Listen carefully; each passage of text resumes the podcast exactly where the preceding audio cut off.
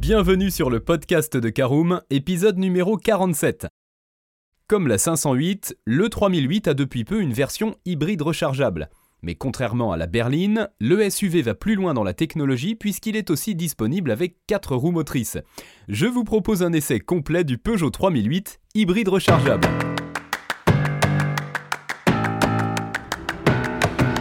Bonjour et bienvenue dans un nouvel épisode du podcast de Caroom, le podcast dans lequel on vous partage notre expertise dans le domaine de l'automobile. Mandataire, voitures neuves et d'occasion, importation, démarches administratives, essais, bons plans et nouveautés, on décortique tous les sujets ensemble pour répondre au mieux à toutes vos questions sur l'automobile. Caroom, c'est un comparateur de voitures neuves, d'occasion et de leasing mais aussi un guide d'achat qui vous accompagne et vous conseille dans toutes vos démarches automobiles.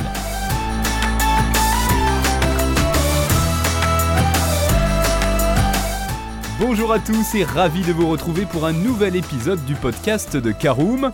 En première partie, nous verrons tout d'abord l'extérieur et le design du Peugeot 3008 hybride. Nous ouvrirons la porte en deuxième partie et verrons l'intérieur du 3008 hybride. La troisième partie sera consacrée à un essai en conduite. En quatrième partie, nous donnerons nos notes et avis sur le Peugeot 3008 hybride rechargeable. Et nous terminerons ce podcast par un bilan global de l'essai de notre 3008 hybride.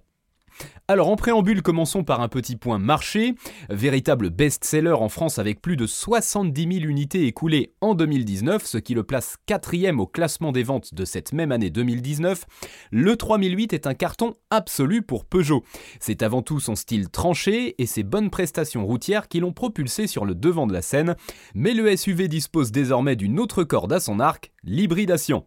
Disponible en deux versions, hybride ou hybride 4, ces motorisations permettent non seulement d'offrir plus de puissance au 3008, mais l'une d'elles signifie également l'arrivée d'une transmission intégrale qui était jusqu'à présent tout simplement absente de la gamme. Allez, regardons l'extérieur et le design du Peugeot 3008 hybride. Si vous n'arrivez pas à déceler au premier coup d'œil un 3008 hybride de son homologue thermique, soyez rassurés, il n'y a que ceux qui remarquent les badges hybrides sur les ailes avant et les malins qui auront repéré les deux trappes à essence une sur chaque aile arrière, celle de gauche cache la prise recharge, qui peuvent dire avec certitude à quelle version ils ont affaire. Tout le reste est absolument identique. L'occasion de constater que le design Peugeot n'a pas pris une ride malgré un trait qui date pourtant de 2016 et une prolifération du bestiau sur nos routes. Avec sa silhouette dynamique, ses optiques à LED et ses arêtes saillantes, le 3008, hybride ou non, a toujours fière allure. Une version restylée a été lancée à l'été 2020, histoire de lui donner une seconde jeunesse et lui permettre de poursuivre la deuxième moitié de sa carrière sereinement. Allez, passons à notre deuxième partie et rentrons à l'intérieur du 3008 hybride. Eh bien, encore un élément que Peugeot a réussi haut la main, c'est bien l'intérieur du 3008 qui est toujours aussi agréable malgré les quelques années écoulées depuis sa conception. Le style est assez épuré, aérien, les commandes tombent naturellement sous la main, l'espace à bord est très correct, à l'avant comme à l'arrière. Le 3008 est un bon compagnon pour une petite famille, mais il faut faire attention au coffre qui n'affiche que 395 litres à cause des batteries, en effet il perd 125 litres par rapport au modèle thermique. Si on devait chipoter, l'écran tactile posé sur le haut de la planche de bord façon tablette paraît un peu daté avec sa diagonale relativement modeste et ses bordures noires très épaisses. Son ergonomie est aussi un peu compliquée puisqu'il faut sans cesse jongler entre les boutons physiques en dessous des aérateurs centraux et la dalle tactile pour arriver au menu souhaité. Quant au changement de la version hybride par rapport à la version thermique, il se limite à une sellerie bimatière de couleur claire, apanage réservé à la finition GT et une touche de raccourci dédiée au menu hybride. Ce dernier permet de connaître l'état de charge de la batterie, de forcer le maintien de la recharge ou encore de recharger la batterie via le bloc thermique. Maintenant qu'on a bien observé notre Peugeot 3008 d'extérieur comme d'intérieur, allons directement faire un essai sur la route. Sans être sportif, le 3008 a toujours été un SUV plaisant à emmener car relativement léger et agile. Mais avec l'hybridation, il s'alourdit de 280 kg en version hybride traction de 225 chevaux, voire carrément de 345 kg dans la déclinaison hybride 4 à 4 roues motrices qui nous intéresse aujourd'hui. Cette dernière embarque le 1,6 litre PureTech thermique dans une inédite déclinaison de 200 chevaux, auxquels viennent s'ajouter deux blocs électriques, dont un qui anime les roues arrière pour une puissance cumulée de 300 chevaux. Les accélérations sont énergiques, bien plus que ce à quoi on pourrait s'attendre de la part d'un SUV de sa catégorie, Mais ni les freins ni le châssis de ce 3008 ne sont pensés pour exploiter la puissance et les 1840 kg avoués, surtout que le centre de gravité est assez haut perché, ce qui se traduit par une tendance marquée au sous-virage quand on se montre un peu optimiste au volant. Gare à ne pas se faire embarquer donc et mieux vaut profiter du couple pour rouler sereinement que vouloir chasser le chrono. En revanche, l'hybride 4 est le seul 3008 à embarquer une transmission intégrale, un atout pourtant recherché par une partie de la clientèle des SUV. Même quand la batterie atteint son seuil de charge minimal, le système hybride utilise le moteur thermique comme générateur pour continuer d'alimenter les moteurs électriques et ainsi permettre de conserver l'avantage des quatre roues motrices. Bien utile sur la neige ou simplement sur un chemin particulièrement boueux, comme nous avons pu le constater lors de notre essai sous la pluie. Autre point, si la consommation normalisée promet 1,3 litre pour 100 km, n'espérez pas atteindre ce chiffre miraculeux. Dans les faits, il est possible de s'en tenir à 2,5 ou 3 litres au 100 km en ville, quand le moteur thermique ne se déclenche presque jamais, ou même d'évoluer en mode tout électrique pendant une quarantaine de kilomètres. L'autonomie réelle variera en fonction de votre style de conduite. Sur route, il est possible de rester à 6 litres au 100 km sans forcer du moment que la batterie possède encore du jus et que vous mettez la boîte automatique en position B, ce qui enclenche un freinage régénératif pour récupérer un peu d'énergie dès que vous relâchez le pied de l'accélérateur. Batterie vide, il faut plutôt tabler sur 8 litres au 100 km, sauf à vraiment rouler très tranquillement. Sur autoroute aussi, les moteurs électriques ne sont quasi plus d'aucune utilité et la combinaison de la hauteur et du poids du 3008 ne joue pas en faveur de la consommation qu'il sera bien difficile de faire descendre en dessous de 7,5 à 8 litres au 100 km. Et avec un petit réservoir de 43 litres, les passages à la pompe seront fréquents.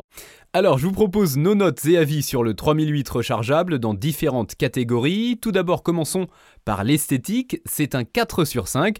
Alors, en effet, le 3008 a bien vieilli malgré les années. Le restylage 2020 a fait du bien pour lui offrir une seconde jeunesse bien méritée.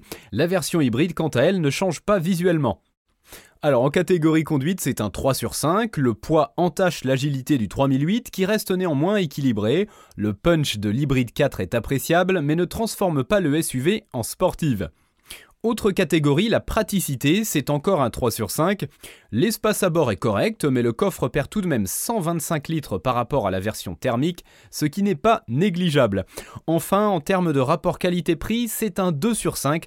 Le passage à l'hybride est très onéreux et il faut vraiment en avoir l'utilité pour justifier le surcoût. C'est l'heure de faire un bilan global de notre essai du Peugeot 3008 hybride, bien qu'agréable car il permet de rouler sans bruit et sans vibration en ville, d'accélérer fort mais aussi de consommer relativement peu quand on l'utilise à bon escient. Le 3008 hybride rechargeable reste un produit qui n'est recommandable que pour des trajets urbains ou sur le réseau secondaire tant que l'on n'excède pas une centaine de kilomètres entre deux recharges. Sans jouer ce jeu-là, les consommations s'envolent et ne deviennent plus intéressantes du tout. Le surcoût induit par l'hybridation est prohibitif puisqu'il faut compter 43 800 euros pour l'hybride 225 traction en finition allure, soit 11 100 euros de plus que pour une PureTech 130 à finition égale. Pour qui voudrait un 3008 à 4 roues motrices hybride 4 300, il faut alors choisir au minimum la finition GT Line et débourser 51 450 euros hors option, soit 5 550 euros de plus que pour l'hybride 225 et carrément 16 650 euros de plus que pour un PureTech 130 à finition égale. Même sans malus et exonéré de TVS, il faudra effectuer un paquet de kilomètres dans les conditions idéales de recharge pour justifier l'achat d'un 3008 hybride.